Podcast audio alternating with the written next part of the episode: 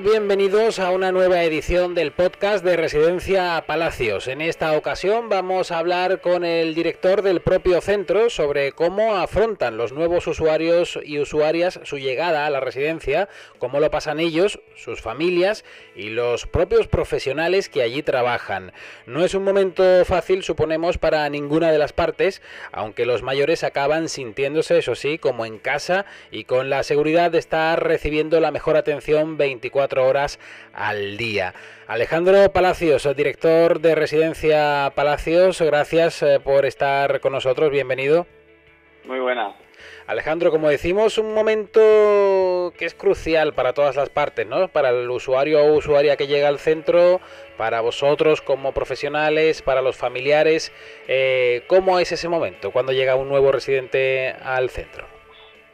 Bien, nosotros, eh, nada, un poco la parte que hacemos eh, nosotros es un poco la bienvenida que damos al familiar como, como al nuevo usuario del centro.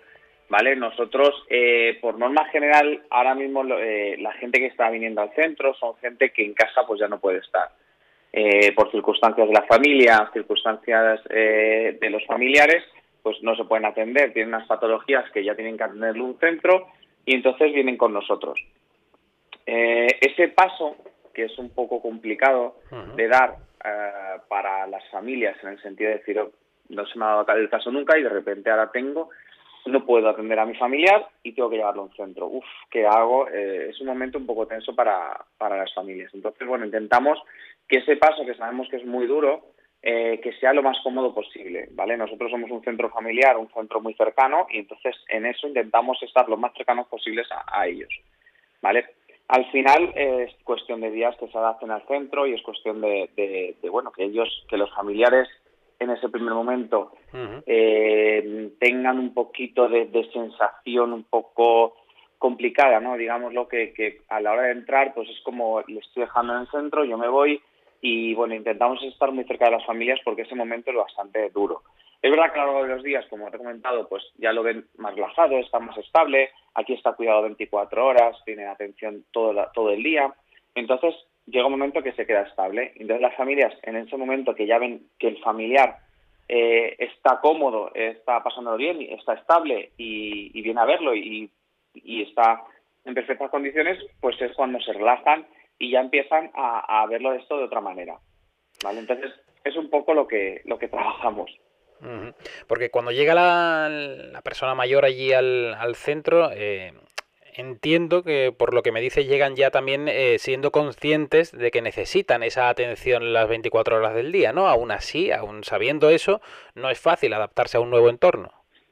No, vamos a ver, el, normalmente llegan porque, bueno, pues, pues, han tenido una patología o vienen de, un ictus o cosas un poquito más graves, ¿no? De ictus o, o alguna rotura de cadera. Eh, o situaciones que a lo mejor en casa ya no son sostenibles, o vive solo con, eh, con 85 años, 90 años, vive solo o sola, y entonces, pues claro, ya las situaciones a la hora de pues, hacerse la comida, hacerse las labores diarias, pues son, eh, son complicadas, ¿vale? Para una persona mayor, porque hay que salir a comprar, eh, pues los familiares ahora en esta situación que, que vivimos eh, en la sociedad actual, vamos a, mil, no podemos estar atentos. entonces, pero ellos requieren una, una, una, asistencia 24 horas, en el sentido de tengo que ir a comprar, me tengo que hacer la comida, tengo que hacerme la cena, tengo que una serie de labores que llega un momento que se complica. Entonces, bueno, pues los familiares eh, en ese sentido se ven agobiados y deciden traerlo, traerlo aquí con nosotros. Eh, claro, pues ahí está un poquito de lucha entre que el, eh, pues el usuario no quiere venir o es consciente, pero bueno, ese punto intermedio es el que da pega en el salto y, y es complicado, la verdad. Depende de cada, de cada eh, usuarios como es, es distinto. Imagino que os encontráis con todo tipo de casos, ¿no? Eh, estará la persona que, que, es consciente, como, como te decía, mm, que necesita esa atención y, que va a estar mejor en el centro, y estará el residente que, que, no lo tiene claro y que se ha visto quizá un poco empujado también por la familia, porque la familia eh, se da cuenta de que necesita esa atención las 24 horas del día, ¿no? Claro, al final consiste en eso. Mira, yo, yo explico siempre cuando están aquí los, familiares y bueno, pues ya se desahogan un poco cuando ya estamos en... Eh, pues yo también intento sacarle las palabras para que se abran un poco y se desahoguen. Al final es un punto de, de rotura de hielo, en el cual pues ya entablamos eh, pues, una, una conversación, un, un acercamiento eh, donde se sientan cómodos. Yo siempre cuento una anécdota, una anécdota o experiencia por, por nuestra parte. eh, nosotros llevamos en, en, este sector desde el año 78, mis padres, mis abuelos, llevamos siempre con, nos dedicamos a, a esto desde hace muchísimos años, 40 años. Sí. Entonces, llegó un momento que mi madre, pues sus, sus padres, eh, tenía 87 creo y 83 pues no podían estar en casa. Bueno, pues simplemente el hecho de dar el paso a decirle que los tengo que llevar a una residencia, a mi residencia, uh -huh. fue, fue, fue durísimo. Y eso que es una persona que lleva trabajando en la residencia toda la vida. Entonces, ese salto que dio mi madre en ese sentido y ver a sus padres aquí en la residencia todos los días, pues al final luego se dio cuenta que estaban estupendos, ¿sabes? Claro. Entonces, eh, y, y, eso le costó mucho y eso que nos dedicábamos a esto. Y entonces, claro, pues mi, mi abuelo se adaptó muchísimo, muy bien al centro, mi abuela es un poco más, venga, que no vamos a ir a casa, abuelo. Y mi abuela al final decía, yo estoy aquí divinamente, me atienden 24 horas, estoy como, ceno, no hago nada, me siento, hago actividades y demás, uh -huh. estoy mejor que en casa. Así que, si quieres, tú vas tú. Sí, sí pero, pero fíjate que, que es, es difícil para todos, incluso para una persona que, que ya sabía cómo funcionaba la residencia por dentro, ¿no? Claro, por eso, por eso. Sí, yo siempre pongo en ese caso que incluso nosotros, llevando muchísimos años toda la vida en este sector, ese paso es duro. Pues una, imagínate a alguien que llevas tu vida diaria, que vas a casa de tus padres todos los días, eh, sin ningún problema, sin, sin plantearte jamás el decir te voy a dar una residencia y de repente un día para otro dices, ostras, es que es que no tengo ayuda, o sea, tengo que llevarle. O sea, claro. de repente ha pasado por un, no sé, pues un momento que a lo mejor ha tenido infección o eh, se ha tirado pues una rotura de cadera y ha estado en el hospital cierto tiempo, uh -huh. sale y dice, ¿y ahora qué hago? O sea, no, no puedo llevarle a casa. Entonces ahí es donde da el paso o el salto a, al centro, ¿vale? Es verdad que hay mucha gente que viene, pues, eh, pues a lo mejor que, que prefiere en vez de estar sola en casa, porque hay mucha gente que está sola en casa, por desgracia hay mucha gente que no tiene familia o tiene sobrinos lejanos y dice, oye, pues, pues yo me voy al centro porque al final ahí está acompañada, me atienden y demás, uh -huh. y, y, oye, pues mmm, es lo que quiero hacer, ¿no? Hay gente que decide eso sola. Entonces, hay muchísimos, muchísimos casos de todos los colores de, de, de gente y, y cada, cada historia, cada usuario es una historia. Supongo que supongo que como todo eh, se trata de un proceso, ¿no? También será más fácil si una vez que, que el nuevo residente está en el centro, eh, la familia se sigue implicando con él o con ella, ¿no? Sigue visitándole, sigue llamándole, eh, todo va a ser más fácil que si de repente se encuentra en un terreno desconocido y, y, y la familia no, no se implica lo suficiente, ¿no? Además, mmm, el hecho de que los profesionales que tenéis en el centro también van a ayudar en esa tarea de adaptación. Claro, vamos a ver, nosotros somos un centro familiar, como te he comentado, entonces, eh, aquí es no no es algo institu institucionalizado, si me la palabra, eh, de horarios y demás, o sea, mantenemos unos horarios, ¿vale? Uh -huh. Pero son muy flexibles, o sea, tú te puedes llevar a tu familiar a tomar a, algo al bar, eh, vienes las veces que quieras, llamas cuando, cuando necesites hablar con él, eh, ahora, ahora la nueva era que tenemos ahora, la nueva sociedad, pues cada, cada casi todos los residentes van teniendo móvil. Claro. Entonces, claro, tiene una comunicación continua con ellos, eh, videollamadas. Estamos en una era totalmente distinta, un cambio un poco generacional en ese sentido. Tenemos gente más eh, de hace muchos años que no tenían móvil ni nada, pero la gente que está entrando últimamente son todos que llevan móviles, llevan ya smartphones y, y es increíble la, el cambio de, de, de era que estamos sufriendo. Pero además contáis en el centro, Alejandro, con, con una terapeuta, con un profesional que, que, va a estar con ellos, eh, digamos, codo con codo, eh, tratando de que se adapten a la nueva realidad y, y, en ese ambiente familiar, además, eh, que va a encontrar también el apoyo del resto de residentes.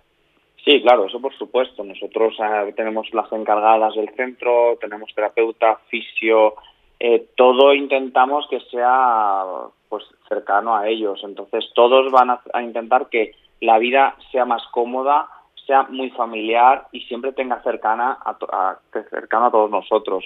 Enfermería, el médico, toda la cocina que tenemos aquí la hacemos casera.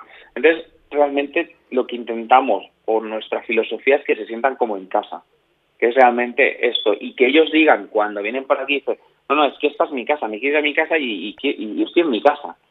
Entonces eso es un punto muy, muy positivo para nosotros. Es que hay que ser conscientes de que, de que todo eso de, de, lo que estamos hablando, todos esos servicios que nos estás comentando que tiene el centro, eso un mayor eh, en casa solo no lo tiene. A ver, existen muchos servicios, lógicamente, de, de, fisio, que van a casa, a domicilio, atención domiciliaria y demás. Pero si tú quieres, eh, al final, una atención 24 horas es muy difícil en casa porque es muy costoso. Entonces, bueno, lo puedes tener. Oye, pues hay gente que, que se lo paga y tiene gente eh, interna en casa y demás. Pero es verdad que a lo mejor en el centro, oye, pues tenemos, eh, eh, no es tan personalizado lógicamente como, como en tu casa, que es para ti solo, pero aquí, oye, pues damos el grupos pequeños donde realmente sí se ha muy personalizado todo el servicio que damos a, a ellos. Entonces también se integran un poco con el resto de, de residentes. No es lo mismo estar en casa con alguien que te cuida que estar aquí y hacer esas nuevas amistades eh, conoces no, no, nueva, nueva gente eh, y ya te implicas a jugar a, a, un montón de juegos o actividades. Entonces eso creo que al final es un poco lo que lleva la vida, no, no quedarte solo eh, y socializarte, aunque sea una edad muy, muy mayor. Claro, entra, ahí entra en juego eh, esa ventaja de, de, la compañía, ¿no? De poder estar con otros residentes que al final, aunque en tu casa lo puedas tener ese tipo de servicios y, y tu familia se pueda encargar y pagarlo y demás, pero la soledad es muy dura a cualquier edad, más en una edad avanzada, ¿no? Claro, al final, oye, pues si tienes a tu familia que, que está cerca, bueno, si tienes familia, porque hay gente que no tiene familia. Entonces, claro. si tienes tu familia y te viene a visitar todos los días y demás, oye, pues, pues está muy bien pero en lo que comento, en esta sociedad que vivimos ahora, que vamos todos eh, a, toda leche y a todo trapo, pues es verdad que no nos paramos a dedicar tiempo a visitar a nuestro familiar y demás. Entonces, bueno, pues eh, en este caso nosotros siempre estamos aquí con ellos. Eh, es una, una compañía constante, un servicio constante y, oye, pues es distinto que estar en casa.